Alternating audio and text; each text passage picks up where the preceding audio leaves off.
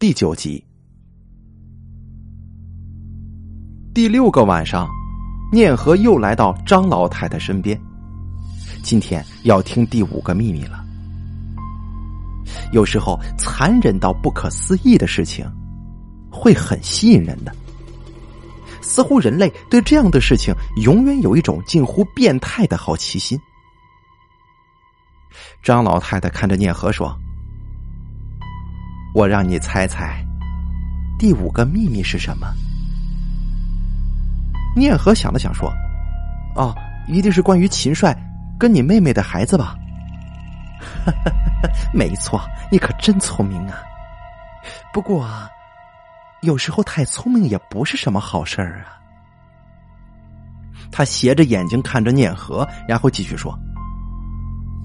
我把孩子们养大一点之后，做了我的药引子，尸体都喂了我的金蚕骨。然后，张老太太附在念和的耳边说道：“我发现呢，小孩的血是甜的。”就在那个晚上。念和做了一个梦，梦中那是一个单调的世界，天空、大地，包括自己的皮肤都是淡淡的灰色，周围是寂寞的荒芜，地上荒草繁盛，不安的沙沙作响。一条灰色的土路通向不知名的远方，自己的拖鞋在地上发出沉闷的声音，每一步都会带起飞扬的尘土。不知道过了多久，前方出现了一片树林，树上也结出白色的果实，长着红色的树叶。念和跑过去，他看见了不计其数的树，树上有不计其数的枝丫，不计其数的枝丫上插着不计其数的卷曲着的婴儿的尸体，每个婴儿的表情都是扭曲的，带着诡异的笑。尸体是惨烈的青白色，鲜红色的血液顺着树枝缓缓流下来，这血水汇聚成一条触目惊心的小溪。一个穿着一身黑色衣服的老太太手里拿着一块白色的布，在血水里拼命的洗着。念和看到那老太太半张的嘴里面有尖锐而且细长的牙齿。很快，念和就被噩梦惊醒了。这个梦太过真实，他就犹如身临其境。清晨的时候，门外的晾衣绳上挂着一块白色的布，正在滴着水。那块布看起来很眼熟。念和看了看，那是白布袋子，就是自己上山带着的那个。可是张老太太是什么时候洗的呢？难道说，念和想起了那个梦，他心里当时就是一沉。看着这块轻轻摆动的白布，念和突然想起了什么，他来到厨房插好门，把藏在橱柜里的饭盒拿出来，打开之后闻了闻，火候刚刚好。然后念和把自己的宝贝吐了出来。放在饭盒里，盖好盒盖之后，又藏在了橱柜里。门外，一双明亮的眼睛透过门缝，正兴奋的看着念和呢。下午的时候，老太太把念和叫到身边说：“念和呀，明天就是十五了，我今天要去市里买点东西，你就看家吧。”张老太太还是穿着一身黑色的衣裤，手里拿着那个白色的布袋子，说着就向门口走。念和隐隐的感觉到不安了，但是他还是乖巧的点了点头。张老太太出门的时候回头看了念和一眼，眼睛眯成一条线，遮不住眼角露出的诡异。然后念和听到锁门的声音。放心吧，只要你听话，他是不会伤害你的。说完，张老太太就走了。念和还在想老太太话中的含义，但是想着想着，这背后就传来了沙沙的声音。念和回头的时候，突然发现自己的脚变得挺沉的。他低头看见金蚕骨正在把身体压在他的脚上，高高的昂起头，似笑非笑的。放在笼子里的金蚕蛊就已经很吓人了，现在离这么近的距离，金蚕蛊所散发出的冰凉直接刺进他的身体，令念和不由自主的颤抖起来。过了一会儿，金蚕蛊似乎对念和失去了兴趣。冰冷的身体游过念和的脚，从门缝处出了房间。念和脸色苍白的站在那儿，一动也不能动。一连串清脆的破碎声音从厨房传来。念和努力的迈动麻木的双脚，跑到厨房。只见厨房里一片狼藉，橱柜的门都被打开了，很多碗盘都掉到了地上。这白花花的瓷片碎了一地，金蚕骨正在把后半截身体搭在打开的橱柜门上，把头伸进橱柜里面。阳光照射进来，洒在他的身上，他整个身体都闪耀着明亮的金黄色。金蚕骨似乎想用嘴打开什么东西，那东西跟橱柜背板摩擦。发出哗啦哗啦的声音，念和马上想到，金蚕蛊想打开的东西是自己的饭盒，不好！念和刚想冲过去阻止，这个时候金蚕蛊似乎失去了耐性，狠狠一甩头，把饭盒从橱柜里就甩出来了，撞到橱柜对面的墙上，饭盒掉落在地，滚到了一边。念和马上弯腰想收起地上的东西，但是就在念和蹲下的那短短一瞬间，一道金色的光芒就闪了过去。金蚕骨的牙齿就停留在念和面前几厘米的地方啊！碧绿色的眼睛里面流露出强烈的愤怒。念和惊恐的坐在地上，收回了伸出的手。金蚕骨缩回身子，蓄势待发。他仍然看着他，流淌出的危险气息飘荡在念和的周围。念和不敢动，他的眼睛转而盯住在地上蠕动的、通体透明、散发金光的肉虫。突然，身体就像是箭一般，就弹射而出了。念和甚至看不清是怎么回事儿，刚才还在地上的宝贝，就已经被张老太太的金蚕骨给吞到了肚子里。然后金蚕骨满足的吐着信子，大摇大摆的回了房间。傍晚的时候，张老太太回来了，白色的布袋子里面鼓鼓囊囊的，似乎装了很多东西。金蚕骨慵懒的缠在桌子上，张老太太把东西递给念和，然后马上来到金蚕骨身边，把它拿在手里，很亲密的说着什么。最后，张老太太满意的点了点头，把金蚕骨放进笼子里，接着把念和叫到了身边。咱们今天呢？是不是该讲第六个秘密了？念和点了点头，目光充满了期待。张老太太盘腿坐在床上，斜着眼睛看了念和一眼，嘿嘿的笑了。这第六个秘密嘛，就是我知道你的秘密。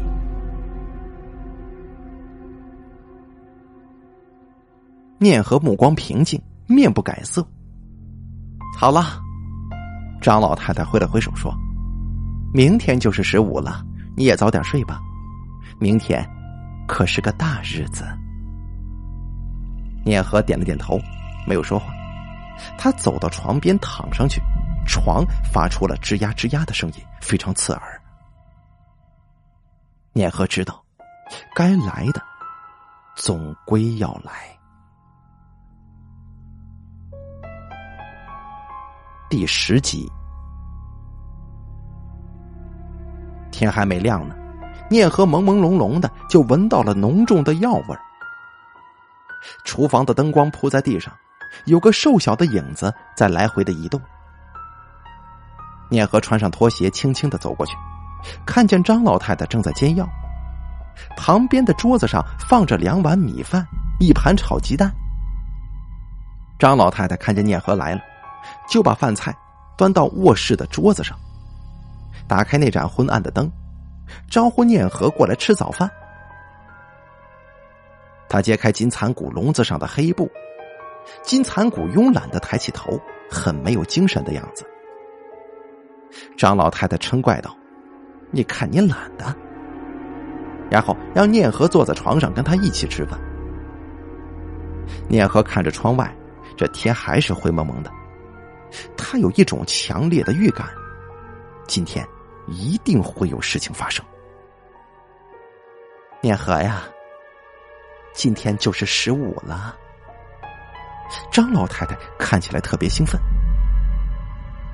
念和轻轻的嗯了一声，吃了一小口饭。张老太太马上夹了一大块金黄色的鸡蛋放到了念和的碗里。来，多吃点儿啊。念和夹起来咬了一小口，味道还不错。吃完了饭，念和负责收拾好桌子，到厨房洗碗。厨房药物的味道特别浓，那味道很熟悉。可能是最近晚上睡得不太好，念和突然觉得很疲倦。张老太太走过来说：“怎么，累了吧？”躺在床上啊，睡一会儿就好了。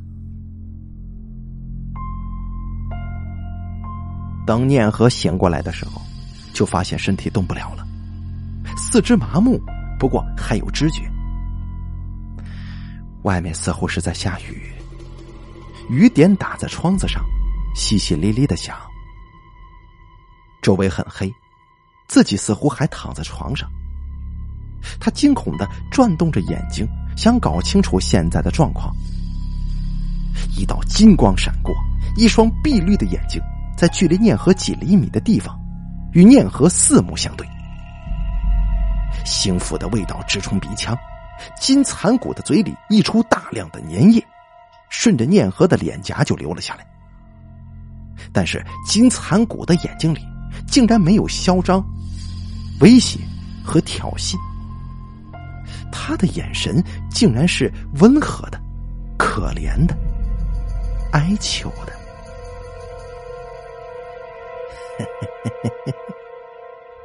熟悉的笑声从角落里飘了过来，随之而来的还有昏暗的烛光。张老太太的脸在烛光里摇曳，她嘴巴微微张开，牙齿细长而且尖锐。这金蚕蛊似乎对你挺有感情的，他都不忍心伤害你呢。嘿嘿。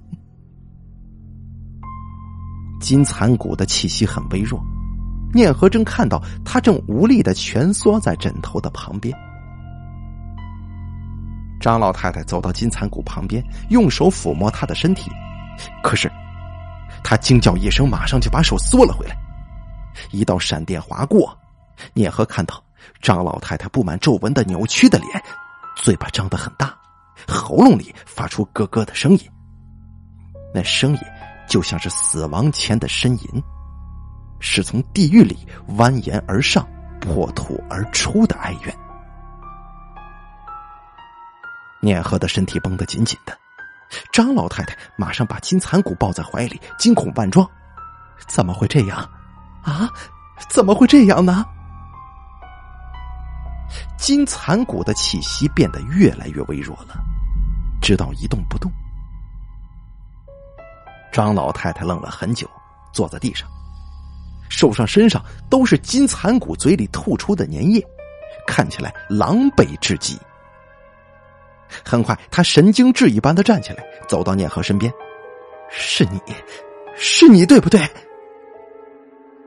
念和的表情非常平静，面带微笑的说：“不是我，是你。不会的，一定是你趁我不注意动了手脚了。”我没有。念和口气温和，一如既往的平静。你别以为你弄死我的蛇，我就没有办法拿你做药了。说完，张老太太走出房间，回来的时候手里多了一把钳子。他打开蛇的嘴巴，用钳子把蛇的牙齿就掰下来了，拿在了手里。然后他得意的走到念和的身边说：“药引子，你是做定了。”说着，他把牙齿狠狠的戳进了念和的手臂，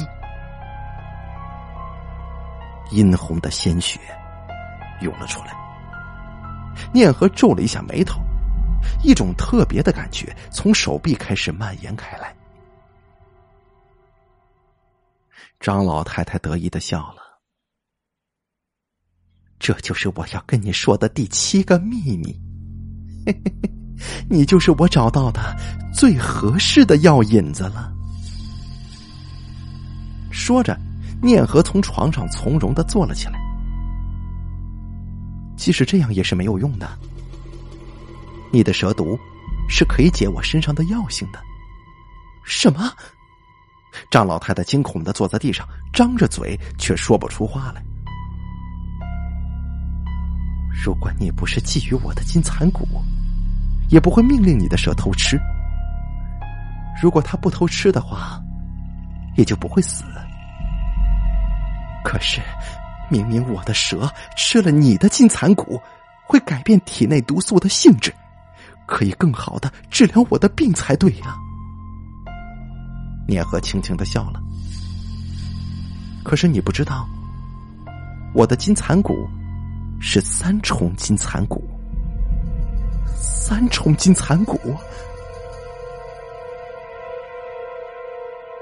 金蚕骨是将多种毒虫，如毒蛇、蜈蚣、蜥蜴、蚯蚓、蛤蟆等等等等，一起放在一个瓮中密封起来，让他们自相残杀。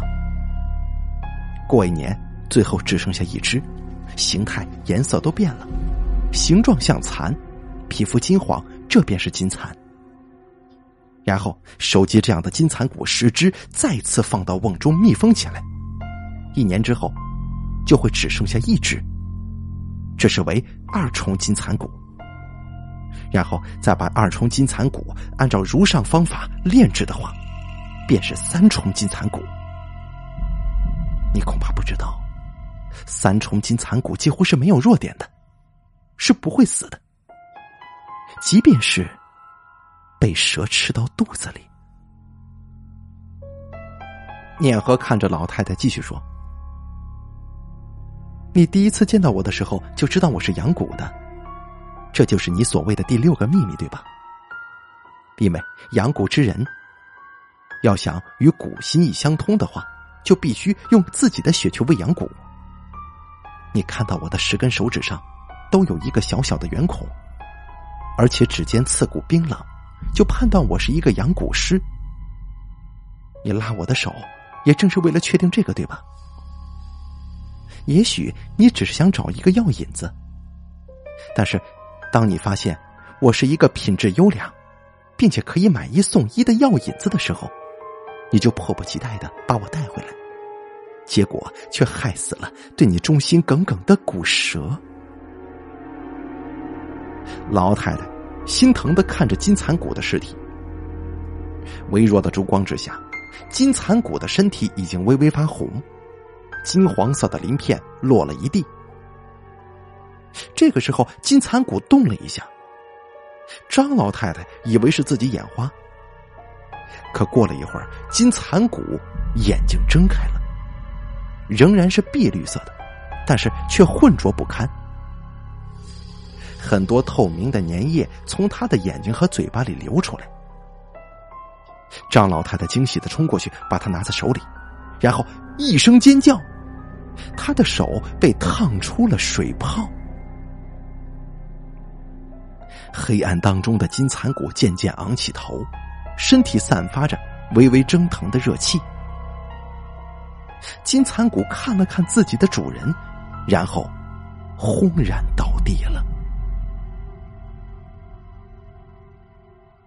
念和对着死去的金蚕骨说了些什么，然后他的身体膨胀开来，从肚皮处生生撑开一道缝隙。一只浑身透明、闪着金光的金蚕骨从蛇的身体里爬出来。念和把它拿在手里，用手指轻轻的抚摸着，然后把它放进了嘴里。张老太太被眼前的情景吓得是目瞪口呆。金蚕骨不是要养在器皿里吗？你怎么？你说什么？器皿？人的身体不就是最好的器皿吗？难道你是对我有所算计，才同意跟我回家做我的保姆的吗？念和摇了摇头说：“我是真的需要钱。”我必须在一个月之内凑足路费赶回家乡。我跟其他的股市是不一样的，我不会用我的金蚕股去害人赚钱。而且，天古尸是不能够随便抛头露面的，也不可以在太阳下面待太久，所以保姆是最适合的工作了。为什么？因为我是天古尸。说着，念和脱掉自己的衣服，他胸部以上的皮肤并没有少女的那种特有的白皙，而是一种消瘦而且古老的黄色，上面布满了墨绿色的大概一厘米宽的横纹。他的手臂异常消瘦，上面全部都是细小的圆孔，那是喂养金蚕蛊的时候留下的。天蛊师是天生的蛊师。绝对不可以出卖自己的蛊虫赚钱，他跟蛊虫是血脉相连的，出卖蛊虫就等于出卖自己，而出卖自己，在我们族规里面是不容于世的。难道你是？没错，我就是云南远古族的。你在看我资料的时候就应该知道，我叫念和，但是我姓者，叫者念和。我是我们族里唯一的天蛊师。再过一个月，我就要参加古族的祭祀仪式。仪式上有一项内容，就是要与其他的古族比试古技。但是我的金蚕蛊还不够强大，你知道吗？啊！念和说着，看了看张老太太，张老太太脸色立马就变了。难道，难道你要用我？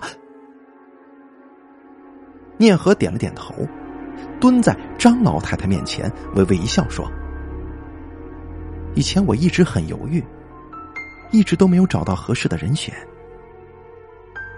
今天是十五，就像你说的，是个大日子。”念和吐出金蚕骨，放在他的身上，而张老太太的意识逐渐模糊起来。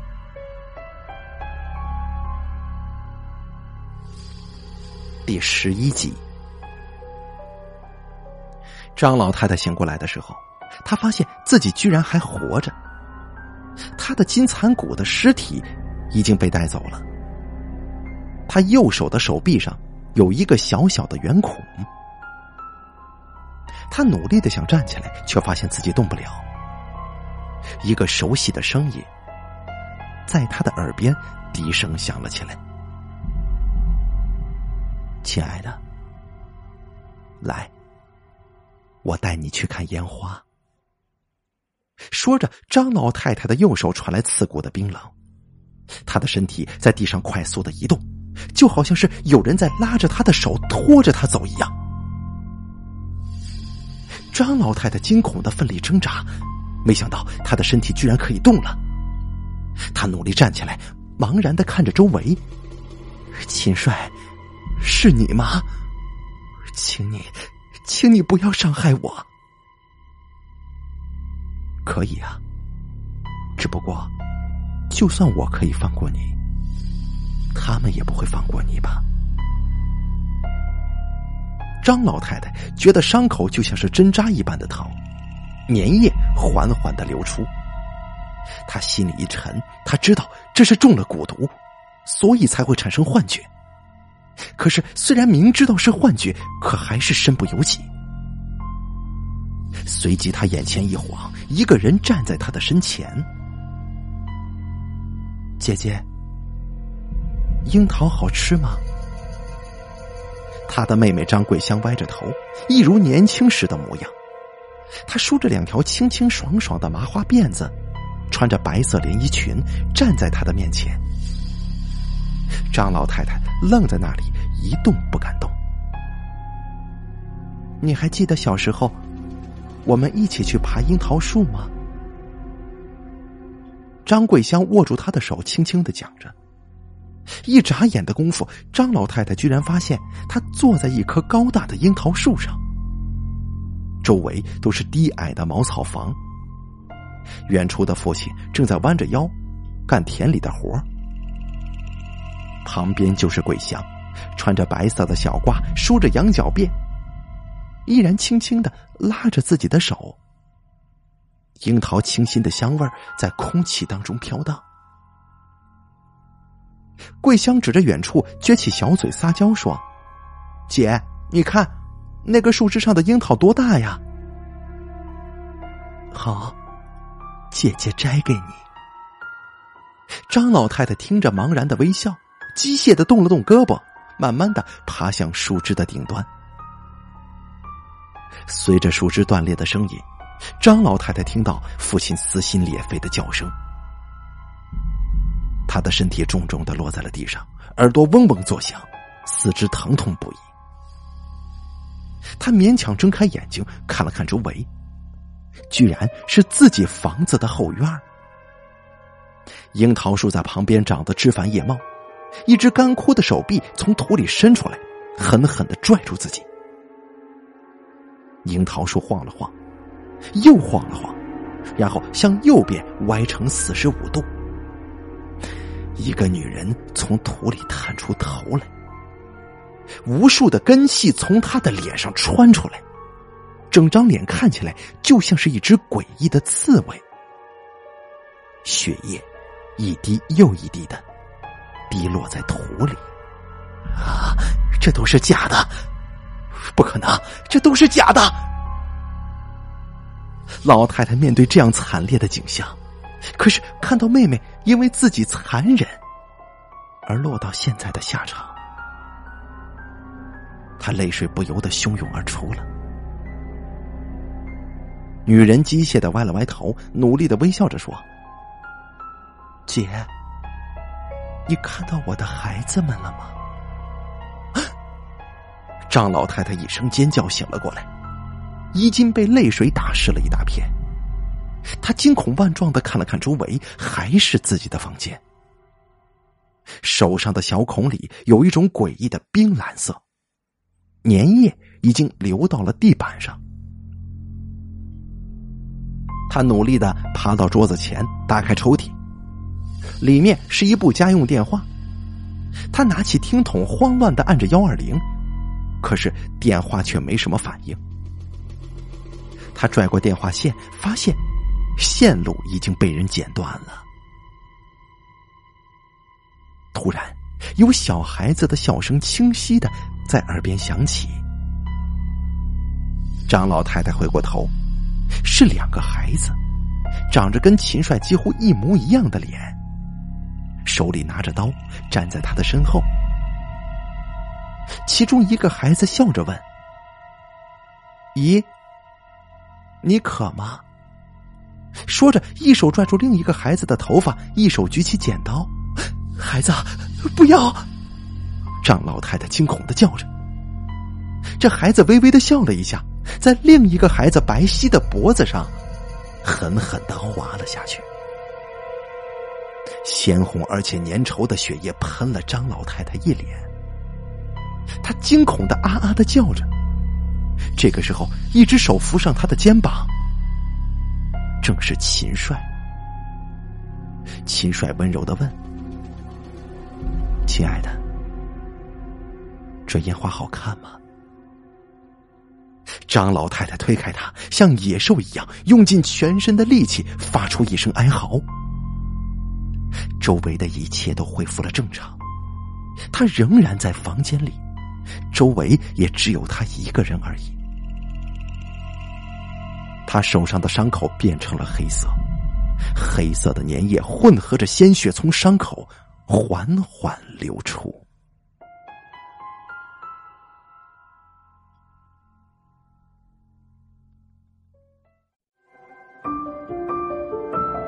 本期故事演播完毕。想要了解大凯更多的精彩内容，敬请关注微信公众账号“大凯说”。感谢您的收听。